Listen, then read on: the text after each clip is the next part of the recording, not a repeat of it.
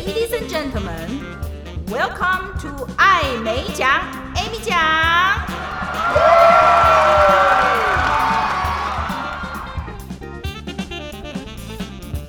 Hello，大家好，欢迎收听爱美奖，Amy 奖。我是人称爱美奖的 Amy 奖本人，没有被口译耽误的口译员。今天要来跟大家讲的是，越是高手越低调。前阵子我到一家翻译研究所去听演讲，其中呢有一位演讲者，呃，也是翻译所的所长，他问现场的观众说：“你们觉不觉得口译员是嫌恶设施？嫌恶设施的呢？”全场大笑。我们倒是第一次听到用“嫌恶设施”这四个字来比喻口译员，非常的耸动，甚至可能有些人会听起来不舒服。不过呢，呃，这一开始我也是震惊了两秒，想了一下以后，我觉得蛮有道理的，与我心有戚戚焉。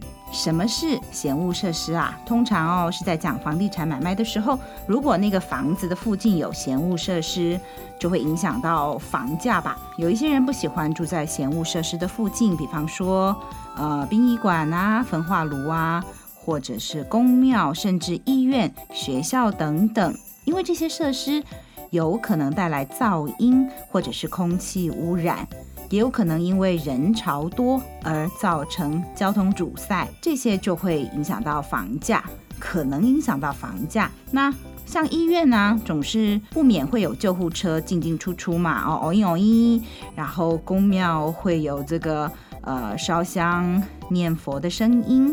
甚至哦，我还有在新闻上看到有人去抗议便利商店二十四小时服务不打烊，开门关门叮咚叮咚的声音让他神经衰弱。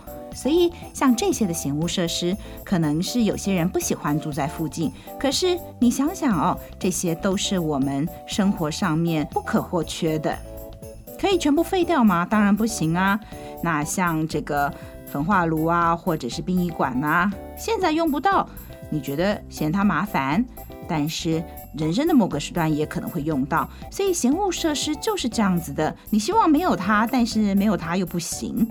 那这个演讲的讲者，他是我们口译圈公认的大神，神明的神，也是我们口译员还有后辈的学生非常崇敬、敬仰、学习的对象。听到口译大神说出“闲物设施”这四个字的时候，这个精辟的描述让我这位口译大神，我是三声神。短金箔的这个口译大神啊，就佩服的五体投地啊！总而言之，我要讲的是，这本来就是我向来非常佩服、非常尊敬的口译老师。当我听到口译大神说出“嫌物设施”这四个字的时候，我觉得心服口服，我同意这样的一个比喻。好，那我们举个例子来讲了，呃，譬譬如说哦，焚化炉。没有人希望自己家里附近建一个焚化炉。在英文里面、哦，啊、在环保上面，我们有一个词叫做 “not in my backyard”，不要建在我们家后院。这个 “not in my backyard”，N-I-M-B-Y 啊，NIMBY。那这个缩写呢，中文翻译成邻避设施。邻避就是邻居。都要去逃避，就是要避开这样的设施。那这个呢，其实已经是被收纳住、收纳入在，就说人家直接就讲这个。那 in my backyard 的时候，你就会知道，我很赞成去建这些环保设施啊，呃，这些公共设施啊，但是只要不要离我们家很近就好了。啊，那这种的心态就是大家讲说，大家都这样想的话，都不给他建，都只要不要在我们家，在别人家就好的话，那到底要建到谁家去？啊，那当然后来呃，从这个 NIMBY 衍衍生出来啊，叫做 Yes in my backyard。好，我也愿意让这些呃设施设设置在我们家附近。那这个 Y I M B Y。好，叫做邻避设施，就写一个田，在一个比较的比。哦，它本来应该念皮啊，但是啊，还有我们听到人家讲说，避邻而居，你可以用比较的比，单念四声，避邻而居。所以从邻居要逃避，变成邻居愿意跟你避邻而居啊。所以这是在两两个刚好呃提到的字啊。好，也就是说呢，呃，我们口译的存在为什么很像嫌恶设施？其实最好是不需要口译，对不对？如果大家都能够说共同的语言，不需要口译，那不是很好吗？这个会议就不需要额外再请口译，然后如果是会呃逐步口译，还会拖长会议的时间。所以说呢，口译的存在是因为有语言的障碍而产生的。可是有口译存在的话，就有各种可能的变数存在啦。比方说，我刚刚讲的逐步口译的话，会议的时间就会拖长，可能是变成乘以二两倍的时间。那另外就是有了口译存在的话，那就是一个变数。口译翻得好没事儿，口译翻不好，那不就是沟通错误或者是造成会议的不顺畅？所以说，口译的这样的一个存在就是最好不要，但是呢又。好像必须存在啊、所以除非有一天全部人都讲一样的语言，那就自然没有这个呃，那就自然不需要探讨这个议题了。那在那之前呢，还是有口译的存在。那么我就想到啊、在我们学习口译或者是进入口译职涯当中这么多年来，我们不断不断的花时间在精炼自己，希望自己越来越厉害。那想要达到所谓的艺技之巅啊，译翻译技术的巅峰，其实我们就是希望让会议感觉不到我们的存在，并不会因为我们的存在而感到好像异物感的感觉，还是可以很好的沟通。那这就像是嫌恶设施了。比方说焚化炉嘛，啊，假如你是焚化炉的话，大家已经巴不得你搬远一点了，结果你还在那儿挂了 LED 灯啊，然后这个张灯结彩的，常常很高调的存在的话，那会引起更多人的注意。作为一个焚化炉的话，我们要做的事是什么呢？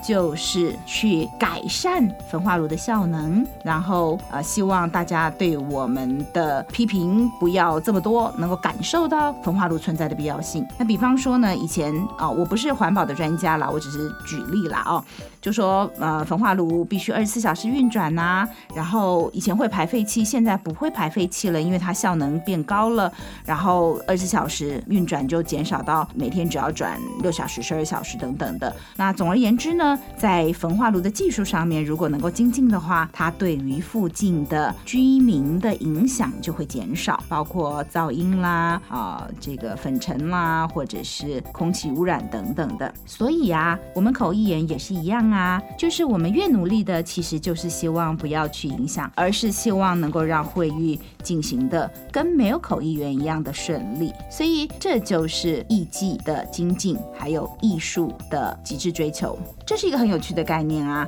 因为哦，很厉害的口译员的话，就让人家好像沟通的时候就忘了他的存在，很矛盾哦。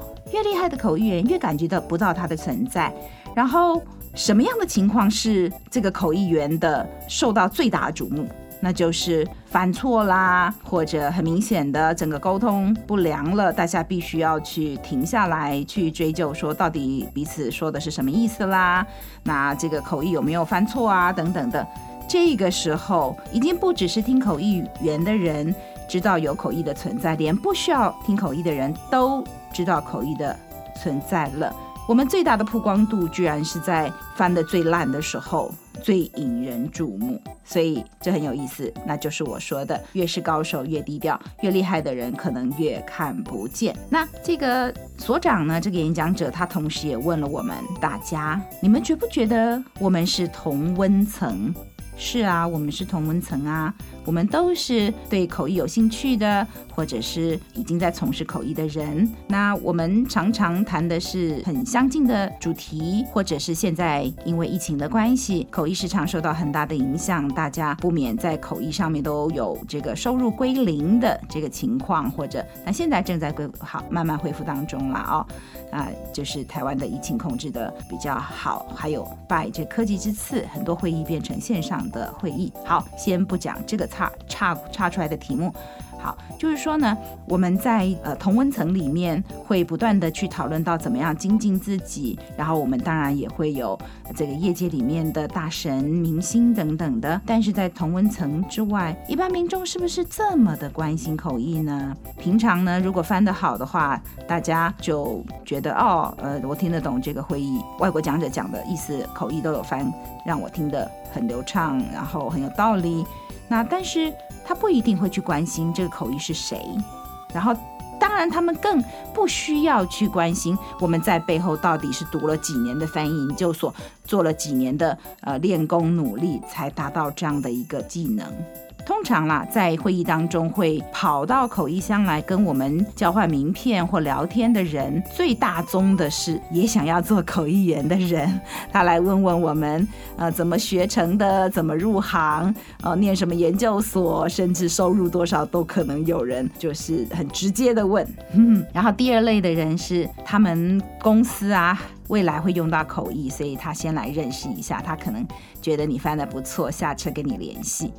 但除除此之外啊、哦，也许有时候他们会好奇这口译是谁，但听听也就忘了。所以这就是一个同温层内外的一个概念。所以我们在同温层内继续的追逐技巧的高深，但同温层之外的话，最好是大家参与一个国际活动的时候，呃，觉得沟通顺畅，沟通无碍。好像没有口译员存在一样。那当然，这我是讲的是在会议进行当中了。进行完毕之后的时候，呃，这个主办单位觉得，哎，今天好顺哦，今天会议开得很好，那他有可能会特别的花一点时间来啊、公开的称赞口译员。那当然，这时候口译员就会受到比较大的一个注目。但是在口译的期间，我讲我们工作的期间，最好是让人家感觉不到我们的存在。所以这就是跟焚化炉有一点像啊，你不喜欢我们的存在，但是好像它还是得存在。然后最好就是它默默的存在，扮演好它的角色，做好它该做的工作。好的，我今天就讲到这里，各位口译的一家人，让我们继续的往口译。艺术艺技的精进目标迈进，谢谢各位的收听，我们下次空中再见。我是主持人艾米讲，艾米讲，拜拜。